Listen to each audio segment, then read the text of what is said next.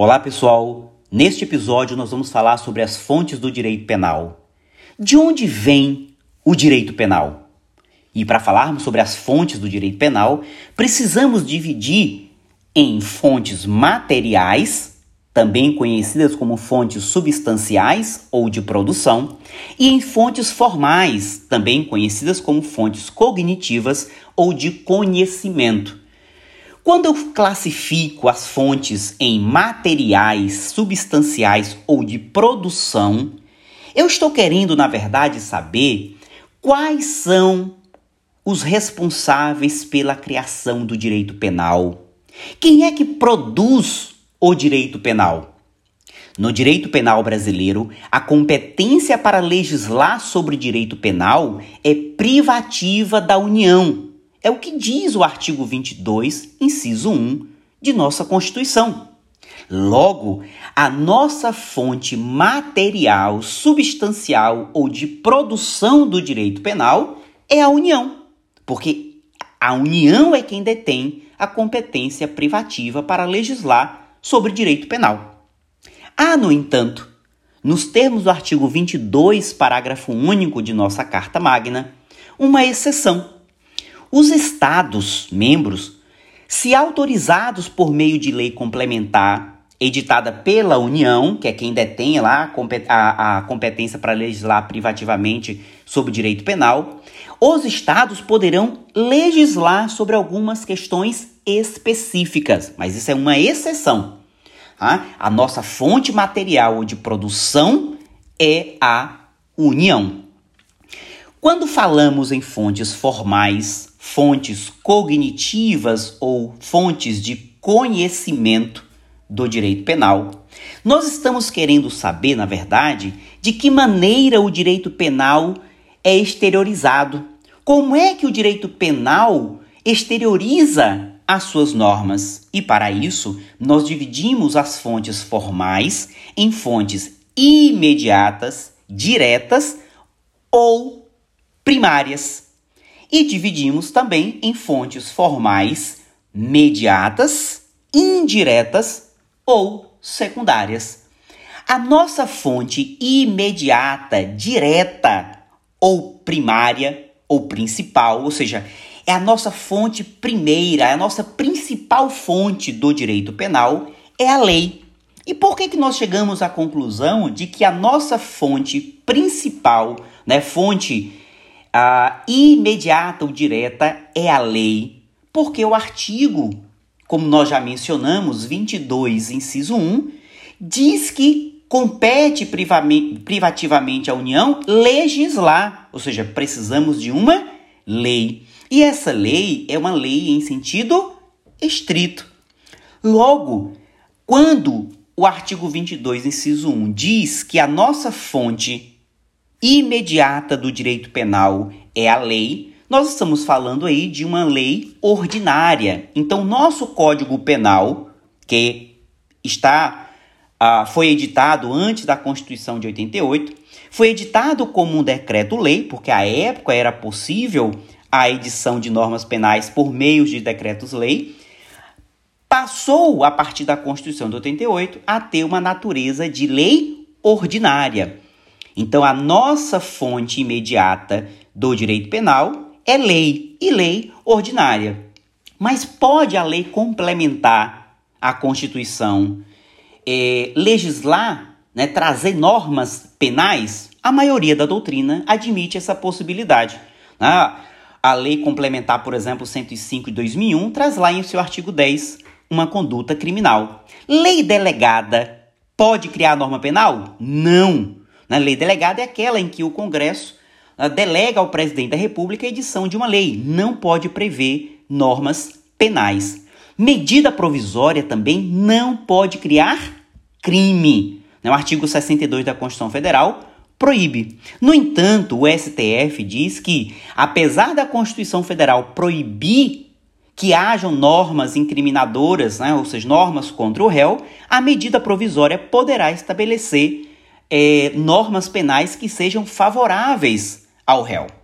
Além da fonte formal imediata, direta ou fonte formal primária ou principal, nós temos também as fontes formais mediatas, as fontes formais indiretas ou secundárias.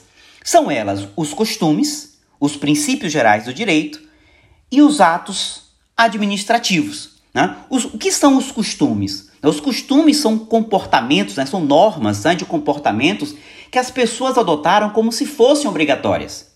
Por isso, elas não podem criar crime e nem pena.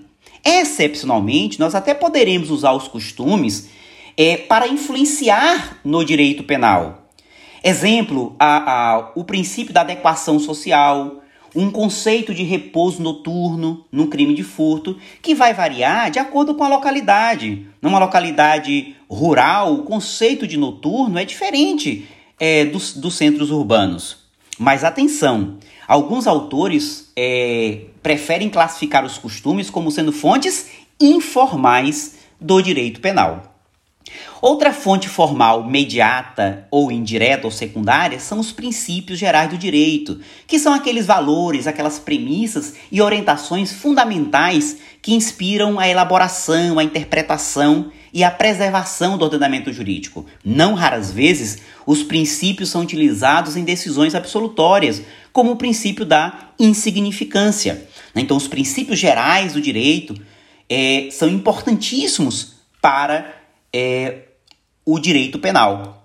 Os atos administrativos também são considerados como fontes mediatas, indiretas do direito penal, quando eles servem de complemento de uma norma penal em branco. Um exemplo aí de ato administrativo que complementa uma norma penal em branco, ah, nós temos a, a questão da portaria da, da ANS, que traz quais são as drogas consideradas ilícitas. Essa lista, que é atualizada anualmente, é que complementa a lei de drogas, que só diz, só traz a ilicitude da droga, mas não traz quais são as drogas ilícitas. Nós vamos encontrar essas drogas ilícitas em uma portaria, ou seja, em um ato administrativo. Ainda temos que acrescentar que parte da doutrina, embora seja divergente, entendem que a doutrina, né, que é a interpretação a, a, a dos especialistas em direitos, dos escritores, né, que a doutrina, a jurisprudência, né, que são as decisões do tribunal, inclusive podendo ter caráter vinculante em alguns casos, e os tratados e convenções internacionais de direitos humanos também são fontes do direito penal. Mas é um pouco mais polêmico, porque alguns autores, parte da doutrina, na verdade, acaba não aceitando. Uh, uma outra fonte do direito penal é a Constituição Federal, porque a partir da Constituição Federal nós podemos, é, embora a Constituição não traga é, o elenco de crimes, ou seja, embora ele não tipifique condutas criminais, a Constituição traz um rol de princípios penais e processuais penais, traz um rol de penas que são permitidas e penas que são proibidas, e além disso, a Constituição Federal ainda traz os chamados mandatos constitucionais de criminalização. Às vezes estão expressos ou às vezes são implícitos, né? ou seja, extraímos a, a, da interpretação da Constituição. E esses mandatos constitucionais de criminalização, eles visam o quê? Visam a proteção suficiente, eficiente em determinados temas, como por exemplo no racismo. Isso pode ser verificado recentemente com decisão do Supremo Tribunal Federal, em que, a partir da interpretação do mandato de constitucional de criminalização do crime de racismo, entendeu por considerar que a injúria racial é imprescritível e inafiançável, algo que até recentemente era, inadmiss era inadmissível pela doutrina é, e boa parte aí pela jurisprudência. Né? Tem também no artigo 5 inciso 43, a, os chamados crimes hediondos e equiparados, ou seja, traz lá os crimes equiparados, tráfico, tortura e terrorismo, e autoriza, ou seja, é um mandato constitucional de criminalização, ou seja, autoriza que o legislador crie uma, criasse, né, e, e como criou, uma lei que trouxesse um rol de crimes considerados hediondos, além do mandato de criminalização dos crimes ambientais no artigo 22, 225, parágrafo 3 da Constituição, e também sobre as ações de grupos armados contra a ordem constitucional e o Estado democrático, lá no artigo 5 inciso 44 de nossa Constituição. Um abraço a todos e até o próximo episódio.